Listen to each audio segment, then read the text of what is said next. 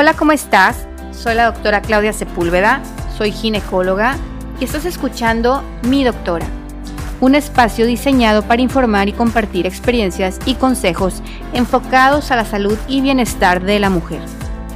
En este espacio trataré de despejar dudas muy comunes que preocupan a las mujeres.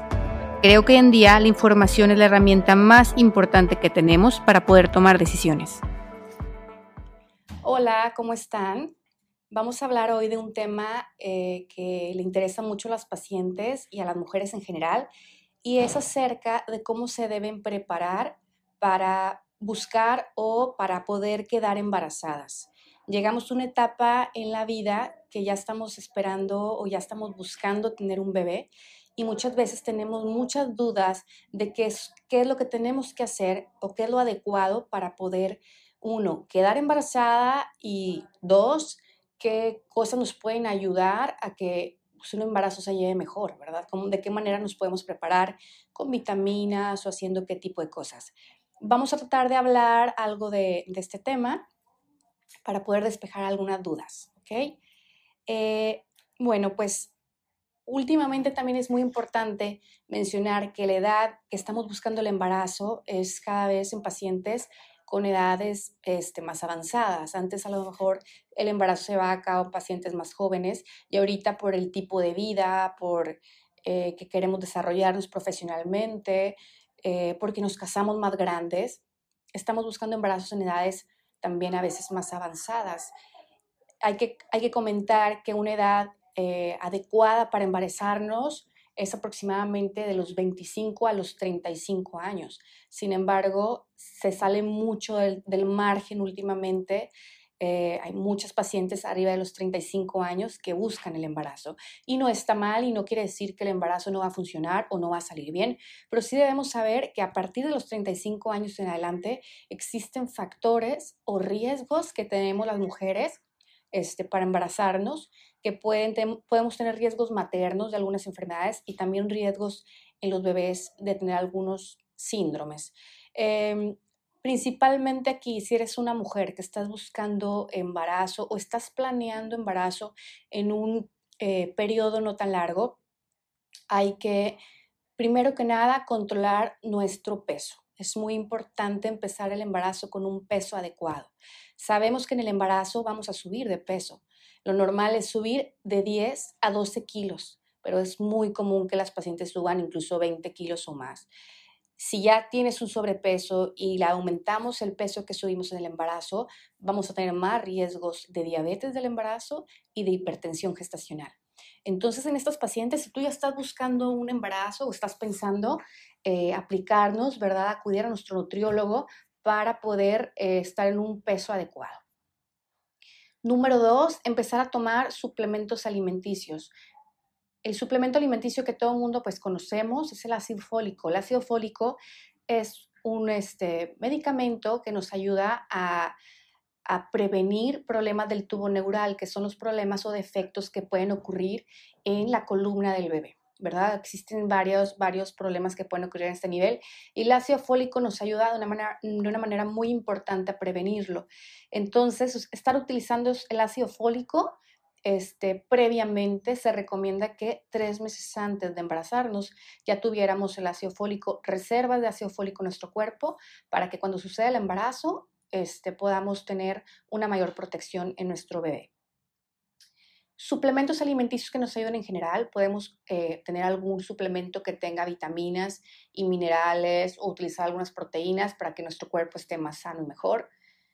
El hacer ejercicio regularmente también ayuda mucho, es mucho mejor ya tener una rutina de ejercicio previa en donde sobre todo hagamos ejercicio cardiovascular eh, para mejorar nuestra circulación o allá empezar eh, el ejercicio estando embarazadas, en donde ya hay más restricciones. No quiere decir que por el hecho de estar embarazada ya no podamos hacer ejercicio. Es algo que también preguntan muchísimo las mujeres o tienen a veces hasta miedo de moverse por riesgo a hacer ejercicio que tengan una pérdida.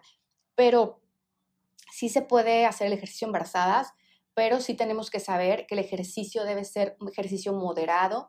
Debemos de evitar ejercicios que sean demasiado extremos, tratar de evitar ejercicios que puedan traerte una caída importante, eh, que puedan traerte algo que te puedas lastimar, eh, un esfuerzo abdominal también muy importante. Entonces, se recomienda el ejercicio cardiovascular, lo que es este, caminata, elíptica, bicicleta, eh, pilates de embarazo, yoga de embarazo y hay muchos ejercicios que ya podemos hacer embarazadas. Empezar una rutina de ejercicio previo nos va a ayudar mucho a ya estando embarazadas poder continuar con esta rutina y mejorar también nuestra circulación que sí se ve comprometida ya en el embarazo por la compresión que hace el abdomen sobre nuestros vasos pélvicos. Entonces, el que ya tengamos ejercicio previo nos va a ayudar a prevenir mucho problemas de varices y problemas de circulación. Eh, si estamos usando pastillas anticonceptivas o algún método de planificación previo que tenga hormonas, tratarlo de suspender eh, previo a que te quieras embarazar. Muchas veces les recomendamos que seis meses antes de que se quieran embarazar suspendan su método. Eh, pero otra, otra duda muy común que surge es si el haber estado usando, por ejemplo, pastillas anticonceptivas con el tiempo te puede causar más riesgo de infertilidad o por haber usado las pastillas vas a batallar más tiempo en embarazarte. Ese es un mito, la respuesta es no. No el hecho de usar un anticonceptivo te va a hacer que batalles más para embarazarte. Al momento de que tú suspendas tu anticonceptivo, ya sea pastillas, ya sea un dispositivo intrauterino, un implante, eh, nuestro organismo detecta, al ya no tener la hormona en el cuerpo, que la tiene que producir. Y al detectar esta hormona que tiene que producir, también la ovulación se va a reactivar. Entonces hay pacientes que inclusive al haber suspendido las pastillas, al mes siguiente ya se están embarazando. Entonces, eh, suspenderlo con tiempo, sin embargo, saber que no es un eh, problema el haber tenido un tratamiento previo con un anticonceptivo, no te va a traer más riesgo de no poderte embarazar, eso no va a suceder. Em, bueno, ya que sepamos que, que sí eh, estamos pensando en el embarazo, lo estamos planeando, es importante saber eh, que todas estas dudas que van a sugerir, con el tiempo, que si parto, que si cesárea, que es lo mejor en agua, que es lo mejor humanizado no humanizado, todas estas dudas que tenemos siempre las mujeres que nos queremos embarazar o que ya estamos embarazadas, te las va a ir tu ginecólogo este, poco a poco aclarando. Para cada paciente hay un tratamiento diferente, hay pacientes que obviamente, aunque queremos que sean partos por alguna situación, eh, a veces terminan en cesárea, ya sea que el bebé está grande, eh, que la pelvis no es la adecuada, que no hay líquido suficiente, que la posición del bebé no es la correcta. Entonces, siempre estar abiertas a la posibilidad de que puede ser parto, cesárea y que tu médico es el adecuado para decirte qué va a ser lo mejor para ti. Si ya estás embarazada, pues primero que nada, el cuerpo estando embarazada cambia. No es una enfermedad, es algo fisiológico, pero sí tenemos que hacer algunas modificaciones en nuestra rutina. Estando embarazada, este, nuestro metabolismo cambia mucho, entonces necesitamos hacer nuestras comidas con horario de preferencia y siempre hacer entre comidas unos snacks también es muy importante. Hay mucha secreción de ácido gástrico por las hormonas del embarazo. Es muy común la gastritis la colitis y muchos síntomas que ya podamos tener. no se nos puede pasar nuestra alimentación, no podemos tener un ayuno tan prolongado en el embarazo. Usar nuestras vitaminas, hacer ejercicio regularmente, acudir con tu ginecólogo mínimo una vez al mes a tu control prenatal. Él te va a decir y te va a llevar de la mano para saber cuáles son los exámenes que te tienes que hacer, cada cuánto hacerte los ultrasonidos, qué vitaminas son las mejores para ti, y saber de qué manera pueda llevar mejor el embarazo.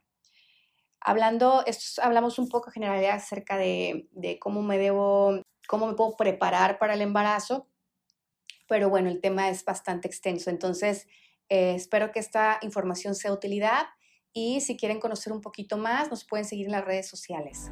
Si quisieras saber más información, nos puedes contactar en la página midoctora.mx en Facebook como dra.claudiasepúlveda, en Instagram como draclaudiasepúlveda.gine. Espero que esta información te haya sido de utilidad. Nos vemos en el próximo episodio.